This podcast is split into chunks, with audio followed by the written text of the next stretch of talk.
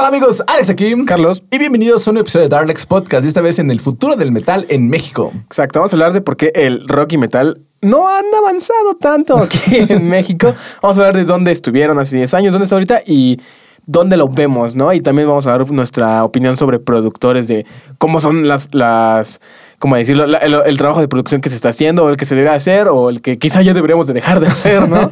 Exactamente. Entonces, este no todo es malas noticias, vamos a... eh, hay unas malas noticias y unas buenas noticias. Pero todo esto porque eh, este podcast sale el 2, entonces en tres días ya tenemos el Día de la Independencia. Entonces Justo. empiezo correcto a hablar. sobre México y el rock y metal, ¿no? So- Y sobre México, ¿Cómo el lo rock y vemos? el metal. Cabe mencionar que estamos en nuestros 20 años. En nuestros, yo tengo 26, tú tienes 28, ¿sí, no? Entonces, obviamente estamos hablando desde nuestra, eh, ¿cómo decirlo? Nuestra experiencia desde donde nosotros lo vemos a esta edad. Quizás si eres más grande, pues nos puedes dar otros datos, ¿no? Ajá, que nosotros no sabemos, ¿no? Otro input, pero esta es al final la opinión que tenemos y lo que investigamos Ajá. acerca de cómo ha estado eh, creciendo, cómo se ha ido eh, a lo mejor parando y estancando. sí, pues al final lo que a nosotros nos tocó, ¿no?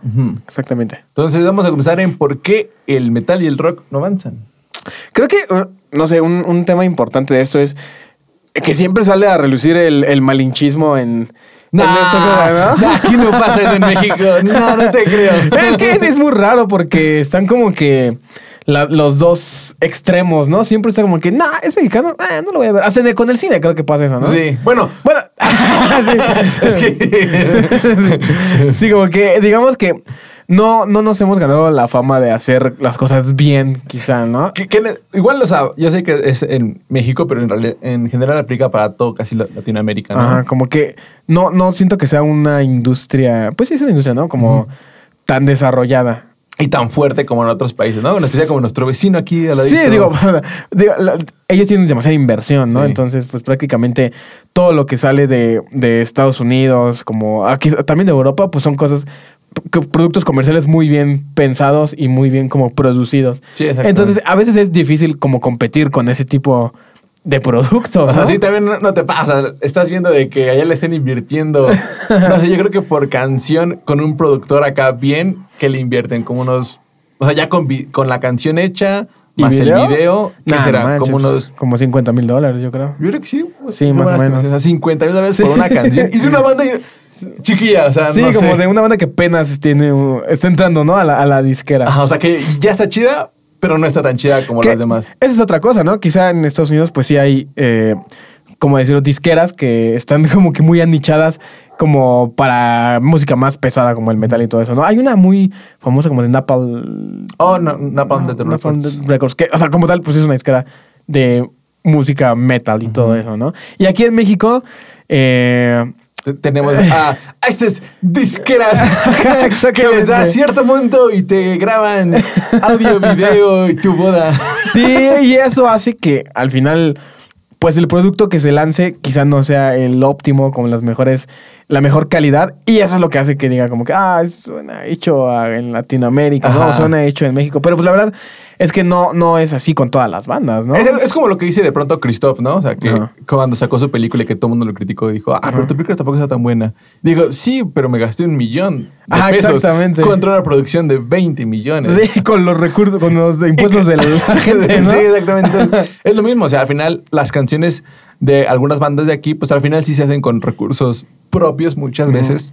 La dijo que la mayoría, ¿no? Ajá, no hay, no hay como una disquera que te diga, pues, yo doy la cara por ti.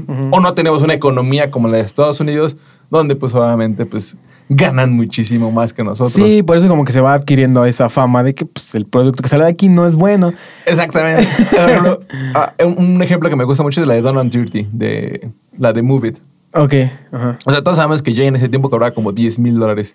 No, no creo que todos lo, se- lo sepan, pero... bueno, dato curioso. Joy Story es- más o menos cobraba como 10 mil dólares en sus tiempos Ajá. chidos. Entonces, imagínate, una canción de ellos costaba 200 mil pesos, que yo creo que es la discografía de una banda emergente aquí de México. No, yo creo que son tres veces la discografía. es toda la inversión Sí. que ha tenido una banda aquí. De toda la banda útil, de toda la vida útil. de una banda. Entonces imagínense, solamente para una canción están gastando eso en la música, en la pura música. Luego de ahí eh, tenemos que es este, el video. El video está súper cañoncísimo. O sea, ¿cuánto Sí. que haya costado? Como unos Ah, bueno, yo tengo que ¿20? todos, ajá. Sí, de 10 mil a 20 mil dólares extras. O sea, y eh, con esto creo que no, no queremos decir que tengas que invertir esa cantidad de dinero para como tener un producto bien hecho, ¿no? Al final, creo que si te juntas con la gente correcta, pues vas a poder llevar tu producto, tu... Nos referimos como producto porque realidad, pues sí es un producto, ¿no? Sí, es algo para consumirse, ¿no? ¿no? No como de forma despectiva. Pero bueno, tu arte, ¿no? para llevar, Ya, tu arte. Para llevar tu arte a, a otro nivel, no tienes que quizá invertir eso, como esas cantidades de dinero, pero quizá sí trabajar con gente especializada como que en eso, ¿no? En, en, en gente profesional. Ajá, exactamente. O sea, al, al final, o sea, como que checa como que al final ellos dónde están invirtiendo y al final, pues, guacha también tú cómo estás invirtiendo. Pues, como- ten ahí una idea. Entonces, en cuanto al malinchismo, pues creo que ese es el punto, ¿no? O sea, que no nos podemos al final comparar con eh, estas super mega producciones con un montón de presupuesto. Sí. Cuando nosotros, pues, solamente estamos como que invirtiendo de nuestro propio bolsillo y no hay alguien que nos respalde, que diga. Sí, y digo, "Yo y al final dinero por ti. pasa, ¿no? Que luego, no sé, vas a algún bar a tocar una banda que toca sus canciones propias y al final es como que, oh, pues mejor toquen covers, ¿no? Es como, toca, toca una que conozcan, ¿no? Y- o sea, como que igual ese es como otro... Algo, algo que pasa mucho, que cuando llevas como una nueva propuesta, pues obviamente la gente no la conoce, pues no... Quizás no hay tanta esa apertura hacia, una, hacia músicas nuevas, ¿no? Gente que no conoces. Ujú. Entonces, otra de las cosas por las cuales el metal y el rock no avanza, según nosotros, según, según según nuestras estadísicas que hicimos hace rato, Eli, es este, al final hay un montón de envidias muchas veces. Sí. O sea, de que alguien va avanzando y, ah, pues no, no, que le voy a decir que no toque aquí. O... Qui- Quiero mi nombre más grande en el cartel, ¿no? sí, porque, o sea, creo que como productores hemos trabajado con muchas bandas y al final nos damos cuenta de, como, o sea, quizá de ciertas cosas desde interna, internamente, ¿no? Como desde la banda, como ese tipo de actitudes, como de, ah, es que nos quieren poner con un nombre bien chiquito hasta abajo, ¿no? Ay, así como que, ah, bueno. o no sé, de, ah, no, es que no vamos a tocar en tal lugar porque no, no está tan padre, ¿no? No Sí. está tan chido. O sea, ese tipo de cosas como que al final van desgastando la, la escena. Y otra cosa es la envidia, ¿no? Como del, ¿y por qué ellos están ahí? Ah, seguramente pagaron, ¿no? Sí, o sea, al final empezamos a demeritarnos entre nosotros mismos y creo que, o sea, al final sí que todos conocemos a esas bandas que pues al final están pagando por algo, pero pues digo, o sea, al final hicieron algo bueno, o sea, al final también tienen el contacto, no es nada más como Sí. que llegan con dinero ahí, con- señor sí. César, él tiene aquí... Sí, porque digo, cabe mencionar que aunque llegues con el dinero, pues seguramente si no has tocado en algún lugar así, pues lo más seguro es que no, o sea, no, no, no, no obtengas como el privilegio de tocar. en el- O sea, no es como que le mando un inbox y ya estoy tocando, ¿verdad? o sea, al final sí hay más pasos que al final pues hacen el mérito de que cierta banda esté tocando Ajá, en tal lugar. Exactamente. Entonces, pues no sean envidiosos, chavos. no sean envidiosos, apoyen a los demás proyectos. Digo, al final, si alguien toca, no es como que te va. O sea, Es- no te quita views, ¿sabes? Creo que es la clásica y, y suena como bien cursi, ¿no? Pero la de. Pues si a uno le va bien, a todos les va bien. ¿no? sé que suena súper cursi, súper cliché, pero creo que sí tiene algo de cierto ahí, ¿no? Porque al final cuando empiezan a ver una banda emergente, pues empiezas a ver que hay más alrededor de esas Sí. bandas, ¿no? Es como cuando, conoces, cuando conociste, no sé, el metalcore, ¿no? O el post-hardcore. Dijiste, oh, esta banda está buena. Vamos a ver qué más hay, ¿no? ¿Qué, qué más hay en ese mundo? Por ¿no? ejemplo, a mí me tocó ver de que de pronto cuando eh, aquí en el metal mexicano, hace unos años, como hace como cinco años, estaba de moda un productor que se llama Robbie Joyner. El vato, la neta, ah, prosísimo. El, ¿Qué es de Estados Unidos? es de Estados Unidos el vato. Pero o sea, me tocó ver que de pronto no querían compartir quién, las, quién les había hecho las canciones Para que no trabajaran con él. para que no trabajaran con él. Ok. O sea, de pronto digo, o sea, ok, Sí, entiendo sí, sí. que a lo mejor quieres proteger, pero, pues, pero pues más bandas se pueden empapar de ese sonido, puede haber más cosas. O sea, entregar algo más de más calidad, ¿no? Ajá. Exactamente. Eh, creo que quizá otra cosa de las que afecta al metal es el, el famoso caimanismo que ya hemos hablado. Tenemos un podcast dedicado a esos un podcast dedicado a los caimanes. Pero no sé, siento que. Sí, creo, creo que hay. O sea, promotores que la verdad sí son buenas personas. Y hay otros que la verdad es que sí. No le ayudan a. a, a que el metal siga floreciendo. Exactamente. Entonces, eh, pues al final creo que se está cayendo como en un círculo de, pues si quieres tocar tienes que pagar y si lo sigues haciendo, pues va, al final como es como la única forma en la que lo vas a poder tocar, ¿no? Es como lo que decíamos hace un tiempo, ¿no? De Ajá. el seguir pagando por tocando, que cada, que, que si le hacía bien. si O sea, al final mal. pues alimentas ese, esa mafia, ¿no? Sí, o sea, al final sigues eh, diciéndole, pues mira, ve si estos vatos me están pagando, porque le voy a tener que pagar a otra banda para que abra si... Es la de comprar el celular robado, ¿no? Mientras haya gente que compre celulares robados, va a haber gente que siga robando celulares, ¿no? Creo que va por ahí más o menos, ¿no? Exacto, al final, mientras sigamos haciéndolo, pues como que ¿Qué, qué, qué podemos hacer? Es como si te quejaras de que compraste. Me robaron mi teléfono robado, ¿no? casi, casi, ¿no? Entonces, este, otra de las cosas que no, no ayuda es la mafia core. La mafia core.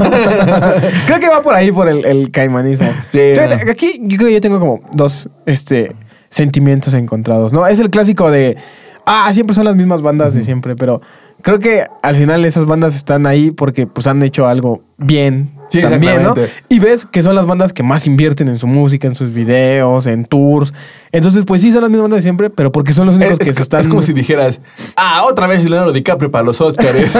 pues claro, ¿no? Pues es el que se rifa bien, Ajá. Ah, exactamente. Son los únicos que ves que, pues como tal, traen un show en vivo chido, que traen un ingeniero en, en vivo, que, que se la rifa, que traen este pues no sé, quizá una propuesta visual chida, que traen una propuesta de en audio igual que suena bien, ¿no? Entonces, pues creo que por algo están ahí, ¿no?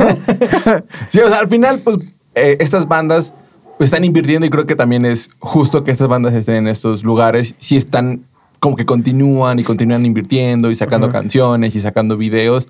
Pues digo, al final, pues parte de ello, ¿no? O sea, si tú sacaste una canción hace 10 años y esperas tocar, pues tal vez... Eh, pues, te cuesta algo de trabajo. Te cuesta algo de trabajo, ¿no? O quizá igual, son los que tienen como más fanbase, ¿no?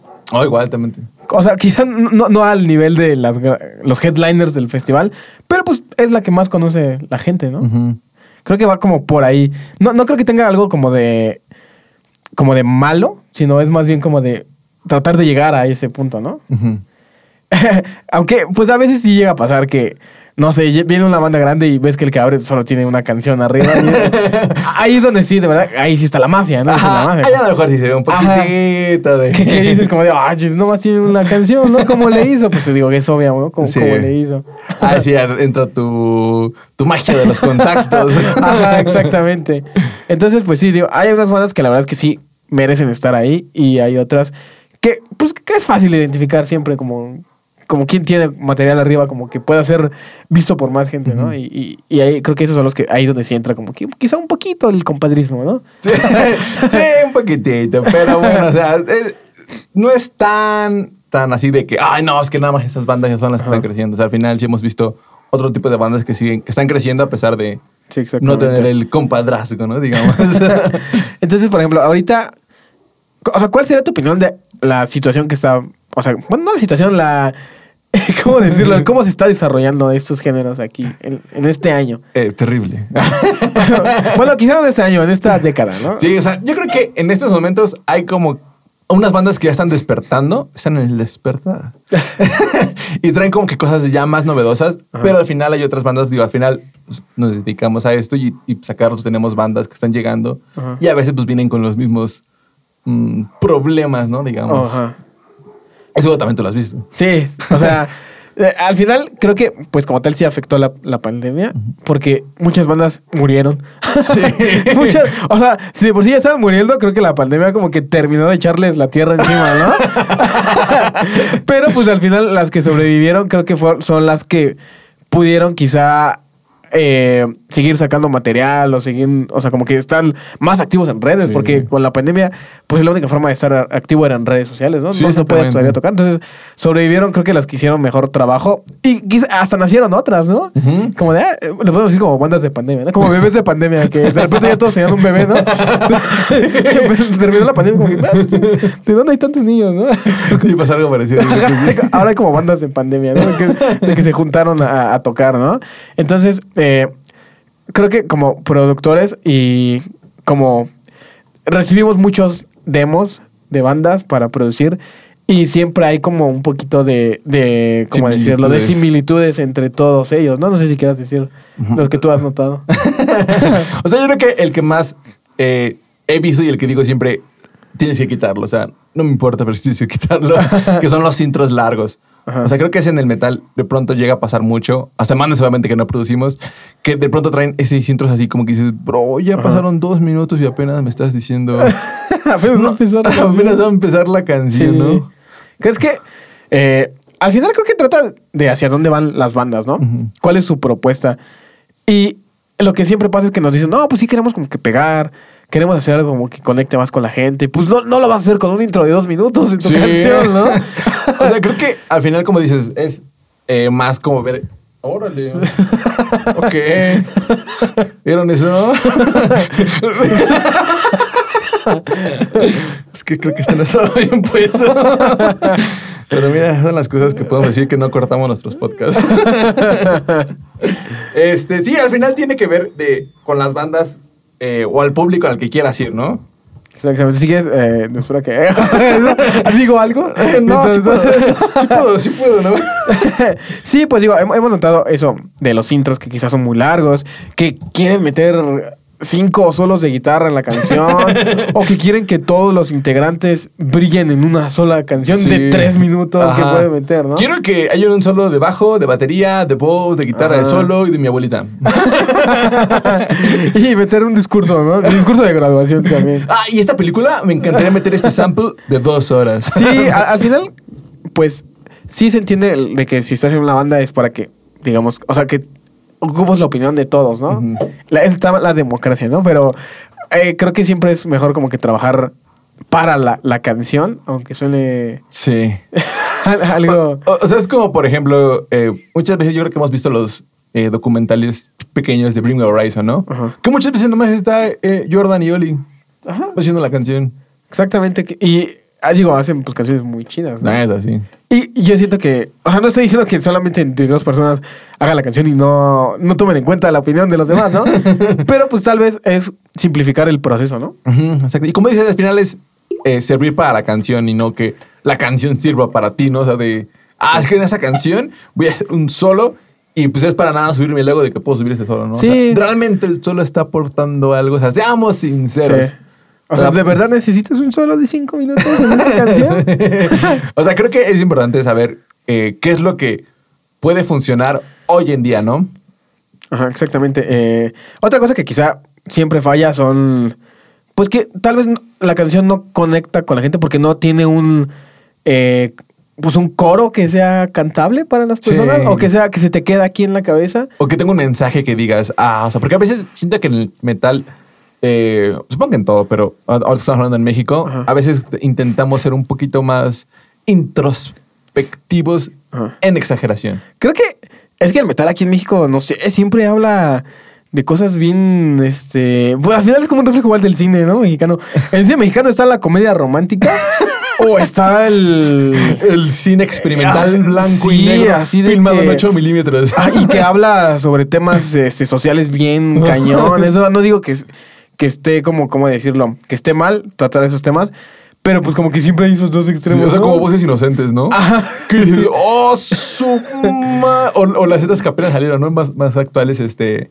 La de los chicoriotes. Las- ya, no- chicuarotes, ¿no? Chicuarotes. Ya, ya no estoy aquí. Ya no estoy aquí. Que son así bien densos. Están muy buenas. Sí, digo, al final, pues sí refleja la realidad de, de México, pero, o sea, tal vez son temas que, pues no sé si la gente esté muy feliz de cantar, ¿sabes? O sea, siento que como dices, hay para todo, ¿no? Sí, o sea, hay- hay- exactamente, Sí se puede todo. hacer y al final, por ejemplo, Molotov, ¿no? Prácticamente. Del Molotov. barrio, ¿no? O del barrio, o sea, que llevan este mensaje de que no, hay que hacer... somos, somos este. so- somos barrio, cabrones, ¿no? O sea, so- somos, somos chingones y todo ese rollo. Pero obviamente, pues también no, no hay gente que siempre quiere estar... En ese mood, ¿no? En ese mood de quiero pegarle a todo el mundo que vea, ¿no? o la de brujería, ¿no? Que quise, quiero matar güeros. Sea, no todos siempre estamos obviamente en ese mood. Y siento que no hay tanta música que diga, hoy me siento tranquilo, ¿sabes? Ajá. Hoy me siento tranquilo. Eh, pues sí, al final se trata como de una propuesta más. Quizá como entregar una propuesta más, eh, no sé, un abanico de emociones. Sí, ¿no? no, siempre. Que Ira. quizá el metal. Ah, bueno, es que también creo que eso es mucho del metal, como que el entregar cosas, ¿cómo decirlo? Pasionales y cosas rudas, ¿no? Sí. Eh, pero quizá ya se ha estado desgastando mucho ese tema, ¿no? Porque está el clásico. Eh, pues sí es un estereotipo, ¿no? De que si eres metalero eres bien rudo y Sí. vas a hablar de Satán, ¿no? Sí. Entonces, pues, no sé, siento que quizá ese, esos temas ya están un poquito desgastados, o más bien la forma en la que se abordan ese tipo de temas, ¿no? Entonces, esas son las cosas que de pronto ahorita vemos. Otra cosa son este, que somos demasiado elitistas. Sí, es demasiado ¿no? Tenemos que admitirlo, amigos. La verdad es que o sea, yo era de esos, bien cañón. Así de que te veía y. No, no puede ser mi amigo. Tu playera negra no es demasiado negra. Dime cinco álbums de esa banda que traes. Sí, exactamente. Creo que ya, ya hablamos de esto en algún podcast. Ay, De hecho, hay un TikTok que lo explica. Nah. Sí. Pero al final no, no hay como esa, esa apertura hacia nueva gente que quiera escuchar como el género, ¿no? Porque cuando tú llegas, no sé, tienes 13 años, ¿no? Y dices, oh, mira, ¿qué es esto, no? Sí. ¿Qué es eso? Esa guitarra está bien chida, quiero escuchar eso. Al final siempre te vas a encontrar con alguien que es que, ah, tú no sabes. Ajá. Ajá. Entonces, pues digo, no, no, hay como que esa bienvenida así de, ah, Sí, apache de que. Ven, pequeño. ven. Ajá, te voy a enseñar qué hay acá. O únete al grupo, así no es como que. Ok, eso "Ah". sonó muy mal, pero. pero sí, o sea, como, como tal, ¿cómo decirlo? Ese No. cortito fuera de contexto. pues sí, como, como tal, el- la onda de hacer menos a la gente por las bandas que les escuchen o por Sí. el género que escuches. El clásico del reggaetón, ¿no? Ajá. De, ay, ¿por qué escucho reggaetón? Como que, sí. Sí. creo que eso es bastante eh, común. Creo que ya cada vez es menos. al menos ¿Cre- eso ¿Crees que sea menos cada vez? O sea, es que siento que por lo menos con nuestra generación de pronto sí. Más bien pienso que ya les da más pena decirlo. ¿En qué sentido? O sea, el, el de que escuchas eso o. En el sentido en el que, pues quizá antes sí era como de, ah, poser, ah, tanto", pero siento que ya se le hizo tanta burla Que ya no lo dice. que ya es como de, oh, ya- sí, que ya es así como de, ya mejor me voy. Eh, Es como Pimentel que ya no lo dice. Porque Ajá. quejarse, ¿no? Ajá, Es- yo siento que va más ahí, pero no, no, no, no creo que sea algo que ya se esté quitando, sino que más bien ya es como de, ah, ya, soy la burla. creo que algo así. Ok, entonces amigos, hay que cambiar eso. Oye, No sean ese. No sean ese. El espantarrajas. no, sean- no sean esa persona. Entonces, esas son de las cosas que nosotros vemos ahorita. Pues al final trabajamos con bandas de- del país y pues son las cosas que de pronto vemos que se repiten, ¿no? O sea, como para sumergir un poquito. Ajá. Son los solos de guitarra que a veces llegan a ser bastante. O sea, yo entiendo que quieras hacer un solo de guitarra, pero hazlo para que beneficie a la canción. Muchas Ajá. veces son porque quieres demostrar que puedes tocar. Sí, que tocas bien chido. Que ¿no? puedes to- y si tocas bien chido. De verdad que tocas muy chido. pero, pues, o sea, ten en cuenta que hay espacio para todo, ¿no? Sí, exactamente. O sea, también se puede tocar muy chido con diferentes ritmos. Por ejemplo, cuando una vez intenta, eh, si eres baterista, el ritmo de reggaetón a veces es un poquito difícil. Ajá. O sea, marcar este en cuartos y los otros dos a, a sincopado está un poquito difícil. Ok. O sea, no digo que sea imposible, pero sí está así como que sí es. Sí, definitivamente no es algo sencillo, ¿no? Ajá. O sea, está como el ejemplo del baterista de Maluma, ¿no? Ándale. Que ese vato, pues toca reggaetón, pero ¿cómo lo toca, no? O sea, ¿Cómo lo toca? Sí, o sea, no manches, tienen... O sea, y al final creo que siempre hay músicos muy buenos en todos los géneros, porque está como igual mucho esa creencia de que quizá en el metal están los músicos más prodigiosos. Y sí creo que hay músicos demasiado buenos en el metal, pero también los hay en, no sé, la banda de Luis Miguel. Sí, no No, manches. o sea, toca muy cañón, Sí, ¿no? seguramente esos vatos pueden darle la vuelta a cualquier Sí, sí, sí, exactamente. Entonces, pues creo que como tal no, no es el género, sino más bien tu educación musical que llevas detrás, ¿no? De eso. Entonces, ahora vamos a ver en dónde estaba hace 10 años. Vamos a hacer un pequeño. Hace este, 10 años era flashback. 2012, ¿no? ¿Dónde estaba hace 10 años? Desde nuestra perspectiva, ¿no? Porque- Ajá, de nuevo. o sea, yo no puedo hablar dónde estaba hace 10 años el trash metal, ¿no? sí, exactamente, porque a lo mejor somos más de, de la época más eh, moderna del metal o de la segunda ola, Ajá. ¿no? Que no sé en qué ola sea, pero.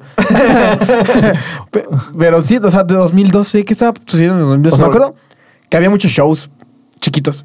Sí, o sea, había muchos shows locales. Ajá, había. De hecho, sí, cada ocho días me acuerdo que yo iba con mis amigos así, de que había tocadas en las casas. estaba muy y- chido eso. O sea, eran shows de jardín, Ajá. pero estaba bien padre. O sea, eran como las fiestas de ese entonces. Yo también me acuerdo que hace como 10 años, o sea, iba a poder ir a un bar que estaba ahí cerquita de donde yo vivía ¿La masacre? La masacre, justamente. Ajá. ¿Quién la conoce la masacre? Díganos. La masacre de bar. Era muy famosa en el Estado de México. Entonces, este, yo podía ir cada fin de semana y siempre había bandas tocando. Sí. Un montón. ¿Quién sabe dónde salían tanta banda? Sí. Pero había demasiadas bandas. Sí, creo que fue cuando mucha gente decidió hacer su banda como por hobby o por... Ajá. Sí, simplemente para pasar el rato, ¿no? Y est- estaba chido. Creo que sí había muchos shows así pequeñitos, como que sin compromisos, ¿sabes? Compromiso. No, no recuerdo que hubiera tantos promotores ahí ofreciéndote shows y todo eso, si te soy sincero. La verdad es que yo me acuerdo que sí ya estaban algunos porque me tocó, pues, Ajá. como que de pronto me decían, pero sí definitivamente podías ir a algunos lugares y decir, oye, quiero tocar. Y te decían, claro, tengo Ajá. tal espacio disponible, ¿te interesa? Órale. O sea, yo sí me acuerdo de eso. Me acuerdo, ah, empezaba a ver bandas. Bueno, the Kraken ya existía desde antes, Ya. pero me acuerdo que en ese entonces estaban más cañones, ¿no? Sí, acaban de sacar su álbum. Y estaban de- tour a cada rato, ¿no? Me acuerdo. Hate and Greed. No recuerdo quién era el vocalista en ese entonces, en el 2012. No sé si seguía siendo. Creo que ya era el este güero, el Daniel Weber. No, no sé en qué año neta fue eso. Creo que ese Junior fue en el 2000, porque creo que 2011. el Hate and Greed lo sacaron en el 2011 y se lo grabó todo Tetes. Ajá. Se fue y entró este vato, el Daniel, y otro vato que le dicen el pollo, creo que se llama. Ok. El vato que sale en el video Ah, como de, vale, de vale, camisa vale. rojita, Ok. de cuadritos. ¿Fue como por esa época? Ajá, entre el 2012, Ajá. 13. Creo que en el 13 regresó Tetes. Empezaba a haber muchas bandas como de core, ¿no? Ajá. Ahí sí creo que fue el, el, el prime de ese tipo Sí. de bandas, ¿no? Todos acá con sus flequitos y sus, sus pantalones rotos, ¿no? Sí. sí, había muchos shows. Lo que sí es que había. No, no habían tantos conciertos grandes de bandas. mm, como de, me acuerdo que llegó a venir Ascan Alexander, llegó a Bring Me, Ah, pero eran sí. foros igual como más chiquitos, ¿no? Ajá. Era el José Cuervo, ¿no? Ayer, antier estábamos hablando algo así, ¿no? De- del el José Cuervo que ahí habían como muchos shows. Entonces, no, no había tantos festivales como de, de metal. De hecho, no había. O sea, había festivales, pero creo que eran como súper pequeños, como el Oxodo Fest, creo que es en Tlaxcala, no sé dónde es el Hola, Oxodo Fest. no, pues es ahí, Es como cristiano. Y que, era, Ok. un, que era un tipo. Sí, era un, era un festival. ¿Era que se iban bandas de metal? Ajá. ¿A tocó? Caitlyn. ¿A poco? Ajá. Órale. Sí. No, no, la verdad no me acuerdo qué bandas iban. Ajá. Pero sí recuerdo que era como un festival. Ok, como que apenas estaba teniendo la apertura de este Ajá. tipo O de sea, shows. Me acuerdo que estaba de los festivales que me acuerdo de ese año. eh, estaba el Maquinaria Fest, que no sé si se hizo varios años, pero yo nomás vi uno, que era este con este vato. Eh, Marilyn Manson, Stone Sour, Deftones Órale. y no me acuerdo quién Estuvo más. chido el cartel, ¿no? Ajá. eh, el Hell and Heaven no me acuerdo de qué año es. No, mí tampoco. Creo que es 2014 el Hell and Heaven. El, ¿El primero. primerito? Creo. Pero o sea, sí, hasta donde yo recuerdo no había festivales así que dijeras, de metal, ¿no? ajá, este festival, no manches. Ajá. Creo que no. O sea, como hoy que tenemos el Hell and Heaven, el super pasadísimo de lanza, que todo el mundo dice que es mentira ese line-up. No, pero sí ya fue oficial, ¿no? El último. Ah, supone que no sacó Heaven and Heaven, pero todas Ajá. dicen que es mentira. Yo vi, ah, fíjate, hasta eso, vi mucho hate hacia el cartel porque Sí. lo compararon con un show de metal como de, no sé, de- creo que fue de alguna provincia de México. y es como, de, ah, son las mismas bandas. Es como Ah. que, ah, no manches, o sea, les están dando chance a las bandas mexicanas de tocar en un cartel chido y la gente se quejó de eso, ¿sabes? sí, no manches.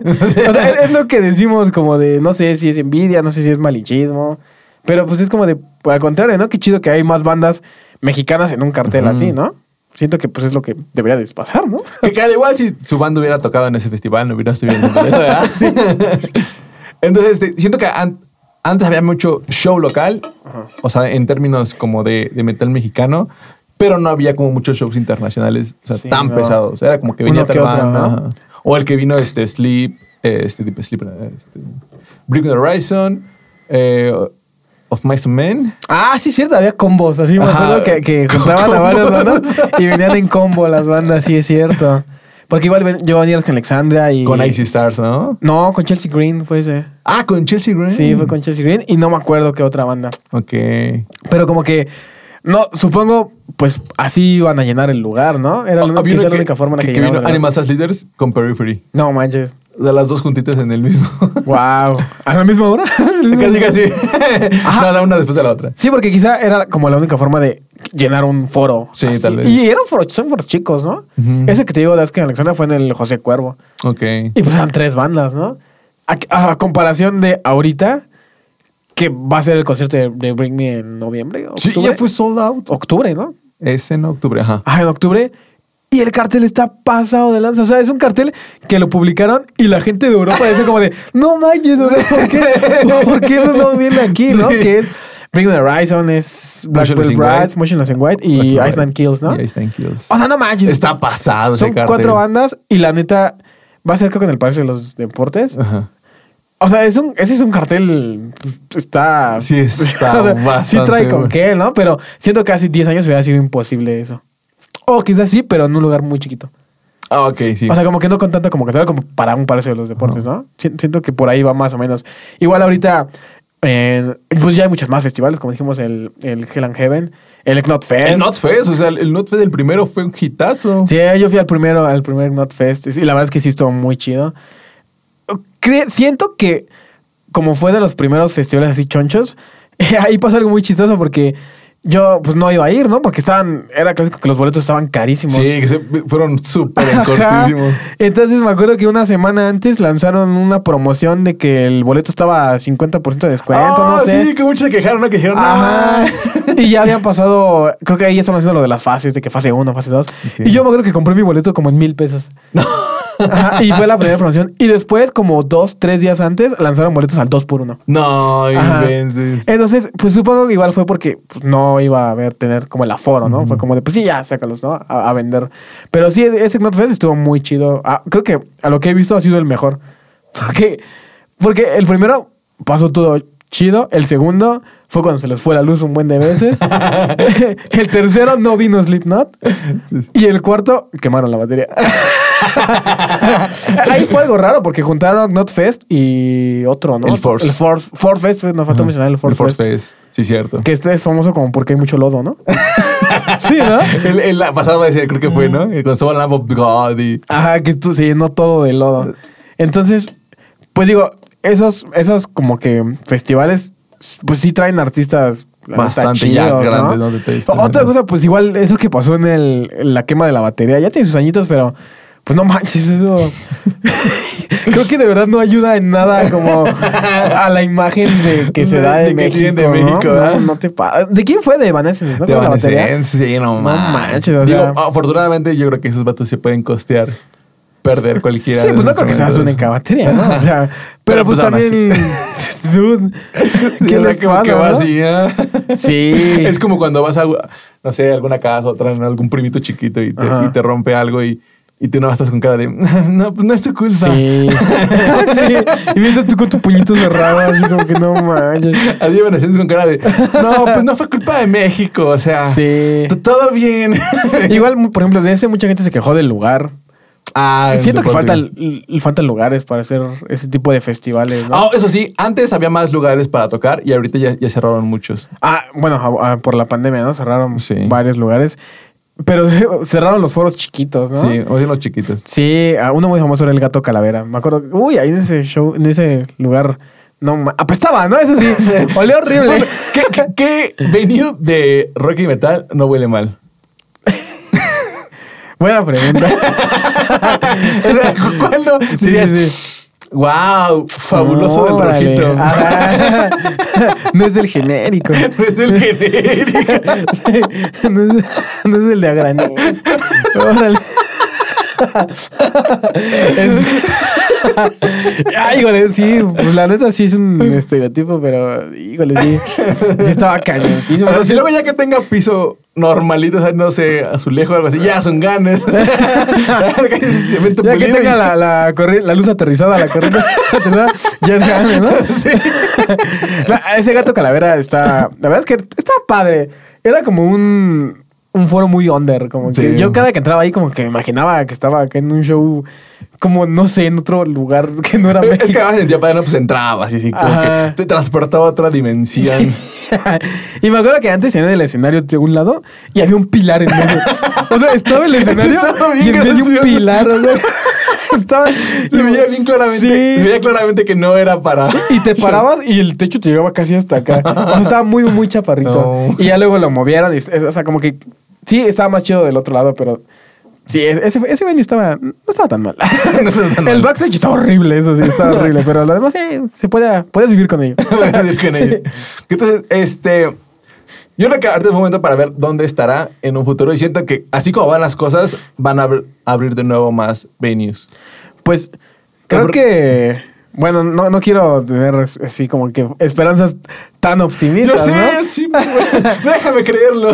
Pero, o sea, lo que yo he visto es que quizá más bandas ya se están preocupando quizá por entregar algo de más calidad. ¿no? Y no simplemente como que un demo, sino que como tal ya producir algo bien. Sí. ¿no? Y lo hemos visto porque, pues digo, aquí es un estudio de grabación y como que ya, ya no es el clásico como de... Bueno, a veces sí lo llegan a hacer, ¿no? Pero ya más bandas son como de, va, pues queremos producir bien, queremos ver qué onda, queremos eh, tener un producto que llegue a más lugares, ¿no? Sí.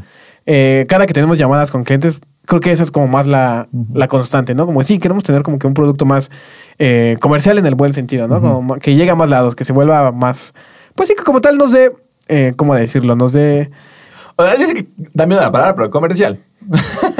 Ah, comercial en el buen sentido. sé que no gusta la palabra, pero. Amigos, comercial significa que van a poder vivir de ello. Exactamente. No sé en qué momento comercial se convirtió en Ajá. algo malo. Sí, sí, sí, exactamente. Pues digo, al final es un producto que la gente va a consumir, ¿no? Sí, exactamente. O sea, Metallica es comercial, ¿sabes? Hasta esa Metallica le tiran hate por eso, Cualquier ¿no? banda que escuches, es más, cualquier banda que escuches hace música comercial, porque si no, no hubiera llegado a ti. Exactamente. Si está en el otro lado de- del mundo y tú lo estás escuchando, es porque tienen... Es porque es una música comercial. no, no es como que. Sí, exactamente. Entonces, yo siento que como que quizá ahorita nos estamos preocupando más por eso, más por eh, contratar a un fotógrafo, contratar Sí. a un videógrafo. O sea, siento que cada vez eh, las bandas como que están eh, haciendo mejor como que las cosas. Ah, Porque igual, de nuevo, hace 10 años había un montoncísimo de demos. O sea, yo me acuerdo Sí. que la única banda, me acuerdo que en ese tiempo, malinchista al final, perdónenme amigos, pues 18 años y son pues, no, no se llevan bien, ¿sabes? Entonces, eh, yo me acuerdo que no me gustaba ninguna banda mexicana. O sea, era como que metal mexicano. Ajá. Que como si me ofrecieran, este, no sé. Ay, qué comida no me gusta.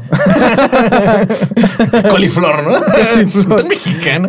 Y me acuerdo que Coliflor recién hervida, ¿no? Que todavía huele bien feo. Exactamente. O sea, pero era porque en sí las bandas en ese entonces, al final, en primera yo pues, estaba mal, claramente. pero en segunda, pues era que las bandas en ese tiempo estaban sacando, solamente sacaban demos. O sea, no existía algo así que dijera, wow. Esto Suena- suena, como suena a la chido, banda ¿no? gringa que escucho, ¿no? O sea, en, Excepto Here Comes the Kraken, ¿no? Ajá, excepto cuando me decían Here Comes the Kraken, que dijeron, Ajá. mira, escucha esta banda. Y dije, ¿quiénes son? Dijeron, Here Comes the Kraken. Y dije, Pero Here Comes the Kraken se juntó con... Wow. O sea, digo, Will Putney mezcló canciones de Here Comes the a Kraken, la de ¿no? Aguascalientes, el, otro álbum, el Hate and Greed, Ajá. ese siempre se me olvidan los créditos. Es Ulrich Wild, si, no mal recuerdo, pero según yo es Ulrich Wild el que Ajá. mezcló y creo que lo masterizó Ted Jensen. no me. Ok.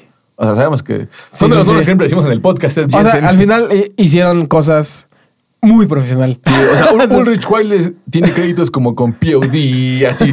Todo el new metal es Ulrich Wild. Sí, sí, sí. O sea, está muy cañoncísimo. Sí, o sea, al final lo hicieron a lo grande, ¿no? Sí, exactamente. Entonces, fue como que de, wow, esto se escucha muy bien. O sea, y ya no tanto como que el rollo de composición, porque siento que de pronto muchos dicen, es que compones como mexicano. Pues como que se componga. pues soy mexicano, ¿Qué ¿no? quiere que compusiera? o sea, pero al final, de- dentro del término de la producción y, le- y de la calidad en general Ajá. del audio, se escuchaba que ya estaba como que Bien grabado. ya traía dinero e inversión en, esa, en ese álbum. Que a comparación de otros álbumes de otras bandas mexicanas, Sí, sonaba raro, ¿no? que sí sonaba como más, pues que como dices, más demo, o sea, como que escuchaba como chiquito, Sí, y el sí, tono de guitarra como bien delgadito y chin, chin, chin, como si no Muy aquí.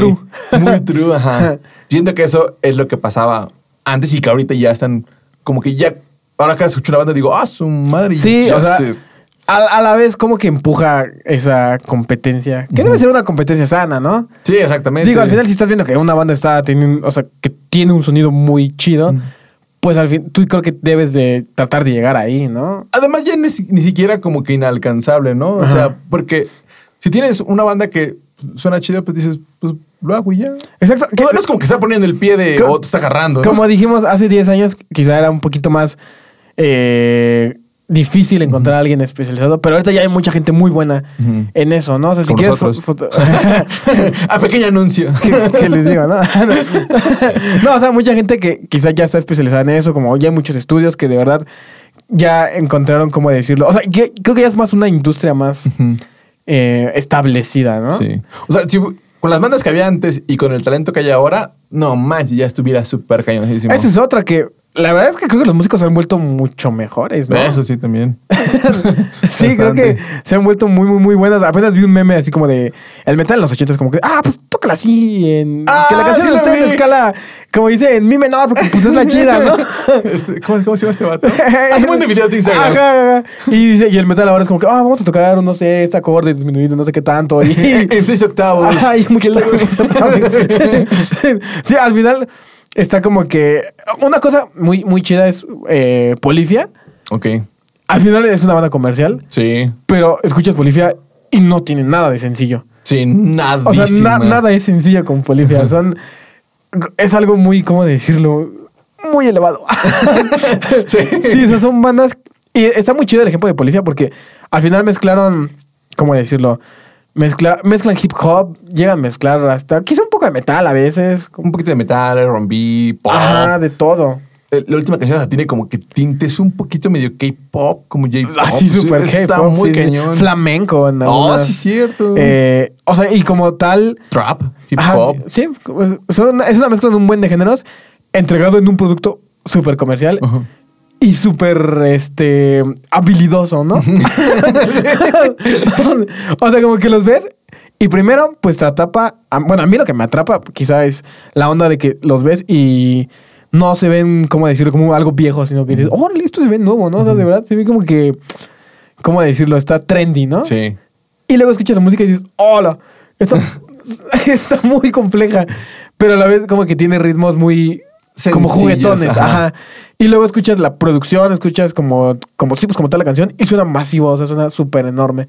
Entonces creo que para mí, pues Polifia sí es un ejemplo como de que puedes seguir siendo habilidoso, puedes, ¿cómo decirlo? Puedes este, mostrar, sí, pues sí, todas tus habilidades en la canción y aún así hacer algo comercial, ¿no? Siento que el ejemplo de México, porque son de México, sería como Ma- este Macario. Sí, cierto. Ups. no, siento que Macario está haciendo algo parecido. Ah, o sí, sea, también. Muy buen ejemplo como el de Polifia, y siento que una versión de Polifia en México sería como Macario, que junta como estos elementos de rap. José Macario, ¿no? Ah, José Macario. buscar. Ah, que junta estos elementos como de rap, acá medio Corrido, Santa Fe, corrido clan. tumbadón, ¿no? Ajá, También. O, o también como corridos. Ibero les pone todavía un poquito de metal. Sí. Les pone, nada más se va toca Sí, toca muy chido. como los dioses. O sea, está muy cañón porque al final sigue siendo, por ejemplo, la de Díganme. Ah, sí, está muy chida. Está muy chida la canción. Y la neta, la canción sí está, sí se ve difícil Sí. en la guitarra. No, Sí, es, sí, sí. no es como que toqué puro cero durante bastante tiempo. Así trae un buen Sí. de cosillas ahí interesantonas. Sí. que Está muy chido. Digo, al final, y pues al sector que le está llegando esa música, pues sí, o sea, como tal, más bien sí le está llegando como que al target, ¿no? Sí. La, la música.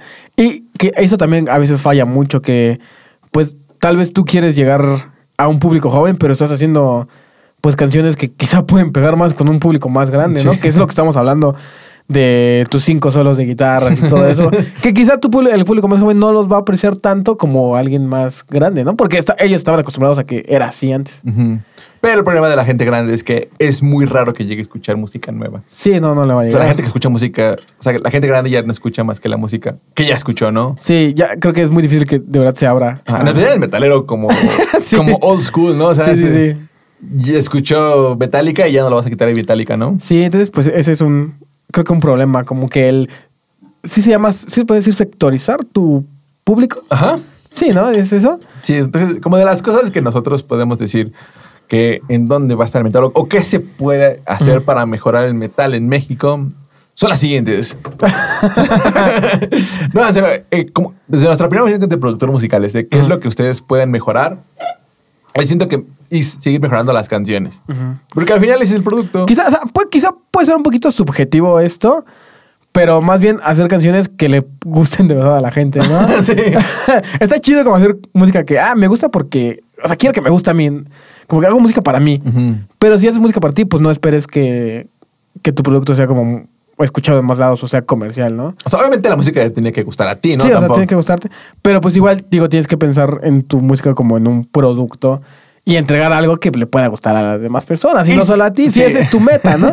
Sí, Si súper me- objetivamente, o sea, porque, o sea, nosotros hasta cuando hacemos canciones siempre nos enseñamos de que, mira, escucha esto, ¿no? Ajá. Y a, ah, a lo mejor hay que cambiar esto, o a lo mejor podrías quitar esto, ¿no? Sí. O sea, porque pues pues, ser objetivos hace que a lo mejor otra persona, no, no sé, este, mi otro amigo de que está en la banda que me iba a componerla, ¿cómo la escuchas?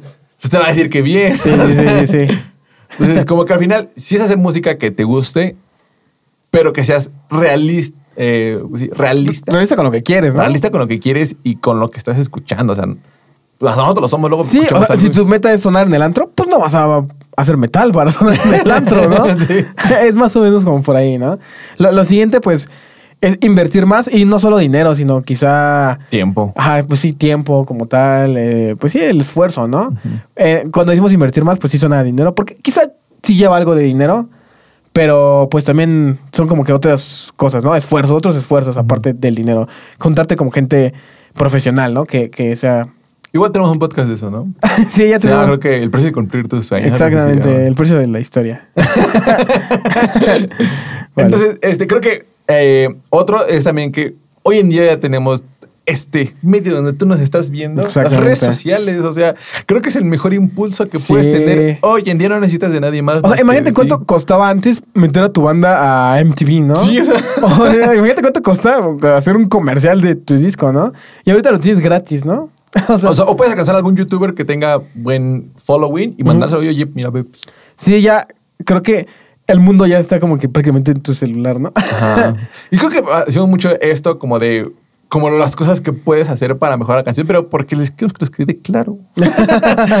no, o sea, al final son cosas que te pueden ayudar para que sigas creciendo. O sea, apenas nos pasó que estuvimos publicando durante un mes eh, diario, diario, Ajá. diario, reels, reels, reels, reels. Y se empieza a notar cada vez cómo va creciendo y creciendo y Sí, sí, creciendo. sí. Y hay más movimiento y más gente empieza a comentar y empieza a ver. Solo imagínate, ustedes con la música que ahora nosotros tenemos que vender un producto como tal, que es la producción musical. Ujú. Y obviamente la gente se tiene que acercar y decir, ok, cuánto vale y pagar y que es una banda. Y tiene que, este, como que, tiene más requerimientos en Sí. nuestro eh, sector o nuestro targeting. Pero si tú eres una banda, el único requerimiento es que le guste el metal. Sí, que le guste tu música. Hoy más que le guste la música, porque Sí. los reggaetoneros, poperos o cualquier otro género, ellos Ajá. no son... O sea, y, y al final, pues, digo, tampoco somos expertos en redes sociales, pero pues es real que sí te das cuenta de, de- de que, oh, mira, de repente eh, subimos esto y esto le funcionó a la gente. Porque, o sea, pasó que estábamos subiendo otro tipo de contenido que, pues, nos gustaba mucho hacerlo, ¿no? Como que nos divertía mucho hacerlo, pero pues no pasaba nada. No pasaba nada. Y de repente como que dijimos, oh, mira, esto sí funcionó. Ajá. Y como que nos fuimos por ahí y como que va como que agarrando un poquito más de impulso, ¿no? Entonces, pues creo que es eso. A ti te puede gustar, te puede encantar tú la música que haces, ¿no? Pero pues sí, a la gente no le gusta, no hay de otra más que quizás seguir intentando por otro lado, si eso es lo que quieres, ¿no? Si no, si te da igual que no le guste a la gente, la- la- tu música, pues Va súper bien. sigue por ahí, ¿no? Entonces, este, pues lo siguiente es una tener una propuesta pues audiovisual, ¿no? Ya sabemos que la música ya no solamente entra por aquí por los oídos, ¿no? Sí, ya creo que va acompañado como de lo que estás viendo con lo que estás escuchando y como que así obtienes una experiencia más completa, ¿no? Sí, porque siento que a veces muchos eh, de los músicos, o sea, en primera, con la música siempre les podemos ayudar. Decirles, mira, ve, te recomendamos esto que hagas porque para nosotros, que estamos en la industria todo el 24-7, se- sentimos que esto es lo que va a seguir o esto es lo que está ahorita y que puedes este, innovar, ¿no? En ese sentido, en esa propuesta musical. Pero ya en lo, en lo visual, pues a veces, pues obviamente no somos, ahí sí ya no nos dedicamos. Sí. Entonces ya toca más ustedes y a veces, pues nada más salen, no sé, tocando nada más con su ropa de domingo, ¿no? y dices, ah, tal vez hay que hacer unos pequeños cambios. Sí, tal vez hay que meterle más a ese lado, ¿no? Porque pues si no te vas a diferenciar de, de otros vatos que también sacaron su ropa de domingo, ¿verdad? Sí, al final eso se trata de eh, a ver cuál es la, digamos, el diamante que más brilla, ¿no? Es como este, las bermudas a los metaleros. Las bermudas de militar. o sea, Sí. ¿cómo quieres que, o sea, siendo sinceros, tú que nos estás escuchando, si ves a tres bandas con todos pantalones de militar, visualmente ya las perdiste. Sí, Aparte o sea, son iguales. Y cuando no te estoy diciendo que pues te vistas súper extravagante, ¿no? Pero quizá Sí. puedas diferenciar. O sea, no, sí, o sea, quizás sí lo puedes hacer porque hay bandas que lo hacen, ¿no? Pero qu- quizás sí buscar como un diferenciador, ¿no? O algo que vaya acorde a lo que tú Sí, propones. ponte ¿no? un penacho, no sé. o todo lo diferente, quizá eh, vestirte de una forma que de verdad no tiene nada que ver con lo que tocas y aún así va a estar como raro, ¿no? Ajá, o sea, o sea, que, que llame la atención de donde estás. o sea, ve dónde estás poniendo ejemplo. Es un evento de metal. ¿Quiénes son los metaleros? ¿Quién está yendo? Obviamente yo creo que el 90% de esos tipos va a estar de playera negra, con Ajá. pantalón negro, con zapatos negros. Con botas negras, ajá. Y con botas. O sea, te lo apuesto que por lo menos, es más, por lo menos el 70% Sí, sí, sí. va a estar vestido así. Pues esa es la diferencia. Sí, o sea, de que vas a destacar, vas a destacar, ¿no? de eso sí no hay, no hay otra cosa, ¿no? Pero pues al final es un atractivo visual. Es como que de, oh, estos vatos, ¿por qué vienen vestidos, no sé, de rosa? Ajá. ¿O por qué vienen con botargas de Barney? es bien extremo, ¿no? Digo, sí está muy extremo. Digo, de que vas a destacar, sí, no lo dudo, ¿no? Pero pues sí, quizá como que tratar de buscar algo que te haga destacar del resto, no solo por tu música, sino por la forma en la que... ¿Sabes cuál sería bien, bien, padre que hicieran los músicos? Una banda que se vistiera todos como de reggaeton. Ah, ok. Hay uno que se visten de como de norteños, ¿no? Ah, las que estábamos viendo, ¿no? Estábamos viendo, Se ajá. Nunca jamás, creo que se llaman. Ajá. Sí, ellos, pues ya al revés, pues sí destacan por eso, ¿no? O sea, me pasa un show de metal y de pronto tú ves- esperas que te van a tocar un corrido y de repente... What the fuck? Sí, exacto. Al final, como dices, sí, está cabeza acá a, no sé, 50 vatos con el cabello como el mío y dices, y de pronto ves a 5 vatos con sombrero y dices, O sea, imagínate que ¿o me llega- van a matar? ¡Chin! Ya llegó el Inge. o van a tocar algo muy cañón. Y- Sí. Y, pues pones atención, ya de ti toca que la música esté buena. Imagínate que llegas y dices, ay, creo que me equivoqué de evento. Entonces creo que eso es algo que puedes hacer, esa propuesta, ¿no? Llevarlo más allá. Con el audio te ayudamos, no tenemos problema. Pero con el con lo visual, pues ahí sí ya te toca un poquito más a ti Exactamente. pensarle, ¿no? Lo siguiente, pues creo que es la organización. Eso va un poquito más quizás hacia el lado de, de los promotores, como de... Bueno, igual como banda, ¿no? La, la- la organización. Creo que es importante poner un calendario de, no sé, en seis meses vamos a sacar un single. Pero para eso necesitamos empezar ya. Sí. ¿No? Porque quizá la producción va a tardar dos meses, quizá grabar el video otros dos meses y otros dos meses de, no sé, de estar preparando, ¿no? Todo Sí. el, el lanzamiento. Entonces, no, no, no es este, oye, vale ser un alguien aquí. Ah, no, señor del sombrero, era broma, bro. no, señor ingeniero. Es que pues, al final viene todo lo del 15 de septiembre y pues están haciendo pruebas de cohetes. Si lo escuchan los Sí. Si no, van a ser como, van a ser como si Pruebas de cohetes. drogados, ¿no? no somos de Tamaulipas. Este- sí, este. Ajá, como tal, eh, organizar más ese tipo de, de lanzamientos, ese tipo de shows, ¿no? Al final, ensayar para los shows. Al final, todo eso es organización, ¿no? Sí. O sea, por ejemplo, eh, me ha tocado ver veces que, que bandas, no sé, dicen, eh, ¿cuándo planeas sacar esta canción? Pues pensamos la otra semana. Ajá. Oh, ok. ¿Cómo- Sí, dices? o sea, nos ha Espera, pasado. ¿qué? ¿Espera qué? Sí, nos ha pasado. De... Es que me quiero meter esta canción a no sé qué tal lado y tenemos dos días para esto, ¿no? Casi, ¿Qué casi. ¿Y por qué vienes hasta ahorita? No, o sea, Sí. hubieras podido venir. O sea, creo que la organización dentro de las bandas debe ser muy importante porque nada más sacan las cosas como que pues ya. Ahí está. ¿no? O simplemente para subir a, a las plataformas te recomiendan cuatro semanas para que las subes y salgan todos lados al mismo tiempo. Sí. Cuatro semanas. Nada más para sacarla, nada más para subirla a redes, a plataformas sociales. Entonces, creo que pues sí deberías de tener un pequeño calendario. Pues, ¿Qué te calendario. cuesta? O sea, nada más en Google, ¿qué se llama Google Calendars, no? ¿Qué ¿Ah, sí? se llama? Ahí tienen la idea, como que, a ver, vamos a organizarnos y ver qué es lo que vamos a sacar. Si lo queremos sacarnos en diciembre, pues tenemos que ir al estudio probablemente en octubre. Que Sí, o noviembre. antes, ¿no? O antes para Si que- va a ser con todo el video, desde Ajá, antes, o sí. antes, exactamente, en septiembre. Punto que hay una canción en diciembre. Ujú. Yo digo que cuatro meses atrás, ¿no? O sea, sería ¿Desde agosto? noviembre, octubre, tres meses. Agosto, Cuatro meses. noviembre, diciembre. Ah, bueno, sí, cuatro meses. Bueno, cuatro, somos monos matemáticos. Cuatro meses pensando que el- no va a haber retrasos, ¿no? Sí. Entonces, en septiembre la grabas. Normalmente tu canción va a salir como por octubre. En octubre comienzas a hacer los preparamientos del video. O bueno, en septiembre puedes hacer. Más o menos. Pon tú en octubre lo grabas, en noviembre empiezas a crear todo tu contenido, porque necesitas contenido, amigo. o sea, al final un contenido de qué significa la canción, shorts, eh, pequeños reels, es- Playthroughs. playthroughs. Al final todo lleva una preparación. Y ya para diciembre sacas tu canción o sea, de temática navideña. sí, sí, exacto. Obviamente si estás en una banda y quieres este, hacer el impulso como que adecuado, ¿no? Como los calendarios que saca Marvel de sus películas de 10 años para el futuro. algo así. Sí, Exactamente. Entonces, pues sí, ¿no? En, este fue como que lo que nosotros creemos o vemos de cómo está ahorita el, El rock. metal mexicano. Ajá, y el, El metal y metal. el rock mexicano. O sea, y cómo creemos que podría mejorar desde nuestra perspectiva, desde lo que nosotros vivimos, ¿no? Exacto. Obviamente puede haber muchas eh, opiniones, quizá unas de acuerdo, otras que no estén de acuerdo. Todas las opiniones son bienvenidas, ahí escríbanlas en... en- en- Como, como diría Cristo. Ya saben dónde escriban. Si ven Cristóbal lo van a. Pero bueno, no sé si tengamos datos curiosos. Sí, tenemos datos curiosos. Nada más para sumarizar y que les quede claro. Actualmente el No metal... tengan una banda. ¿Alguien tiene dudas? el metal mexicano ahorita creo que va en un... Está en un momento un poquito a lo mejor parado, pero siento que en un futuro definitivamente va a ir creciendo y se ve como que en la... eh, de que ahorita hay más festivales, cada vez están... eh, las bandas están haciendo cosas más chidas. Entonces...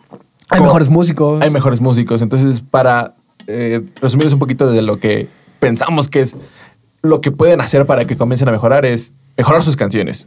O sea, eh, la composición, producción, calidad, todo eso necesita mejorar. Invertir más eh, tiempo y pues sí, lastimosamente dinero. Dinero.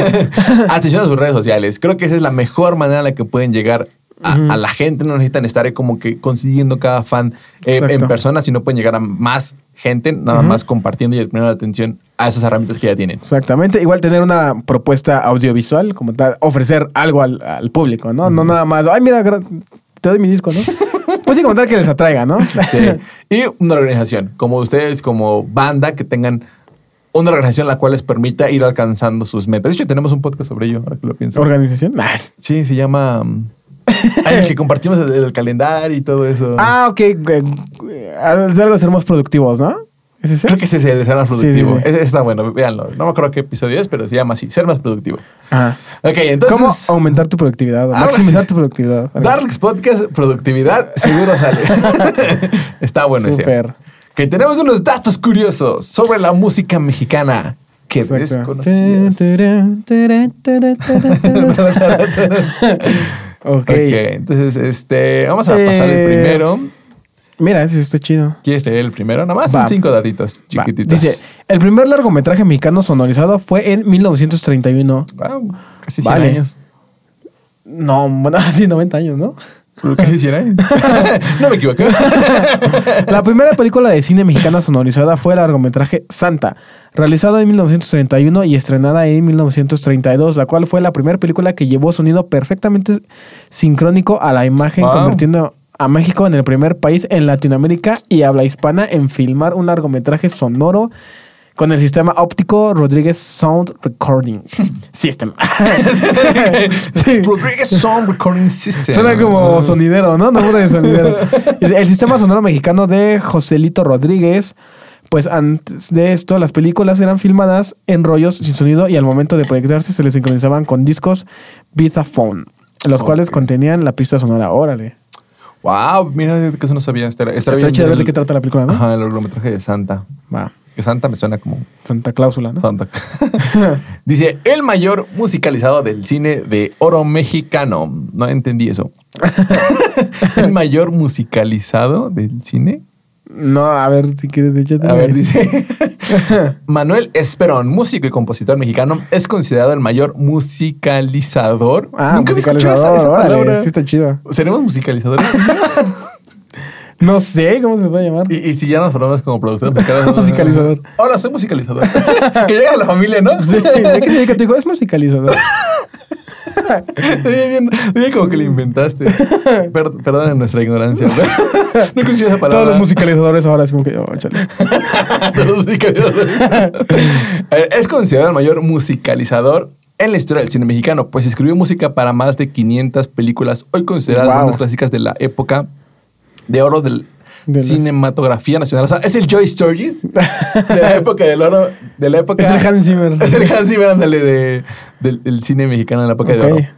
E incluso en vida se atribuye a sí mismo el éxito del fallecido Pedro Infante, pues narró que descubrió al intérprete de Amorcito Corazón cuando aún no era famoso y le enseñó técnicas que lo llevaban al éxito. Órale. Aquí Ah, en México pero todo el mundo descubrió todo. Es ¿no? lo que te iba a decir, pero está raro, ¿no? Porque se- en vida se atribuía a sí mismo. O sea, decía, yo lo descubrí. ¿Cómo está ese dato, Sí, no? sí, sí. Decía, "Eh, yo lo vi. Yo lo conocía cuando no era nadie. Sí, ¿no? Además, pues ya fallecido, ya. Te inventas cualquier cosa, ¿no? Yo aprecio de Valentín y de Salde. Va. El siguiente es Origen de la canción Cielito Lindo. Esa canción está chida porque en los estadios de fútbol siempre la cantan. Sí, cada, está, muy cool. chido. Dice, todos los mexicanos hemos escuchado alguna vez en nuestras vidas la canción Cielito Lindo y hemos tarar y la hemos tarareado durante algún partido de fútbol celebrando en alguna otra parte del mundo o durante las fiestas patrias. Sin embargo, muchos desconocen su origen. Wow, Órale. Me gusta ese. Eh, la canción fue escrita en 1882 por Quirino Mendoza. Sí suena nombre de esa época, ¿no? Quirino Mendoza y, y Cortés. Y tuvo un repunte a raíz de la película Los Tres García. Órale. Órale. Esa sí la he visto, es muy buena película. Eh, que ubicó a la canción como un referente del, del hombre mexicano. Eh, luego de esto, en 1998, se entonó en las, en las gradas en un- de un partido de la Copa Mundial de Fútbol en Francia, en apoyo a la selección de fútbol mexicano. Desde ese momento es común escucharla por parte de mexicanos en el extranjero en múltiples eventos deportivos. Va. Wow. Fíjate que esa canción está muy chida. Sí, El otro día estábamos escuchándola para, mira, está bueno. este, para probar unos samples de...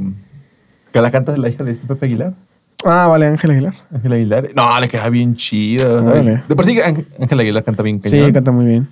Entonces, este dice, Juan Gabriel fue de lo fue uno de los artistas mexicanos que más discos vendió.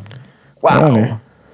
El famoso cantante Juan Gabriel sacó al mercado en los 80s uno de los discos más vendidos de la historia a nivel nacional, el álbum Recuerdos 2 del año 1984. Vendió solo en México más de 16 millones Wow. de copias. En vida el cantautor vendió más de 150 millones No de discos.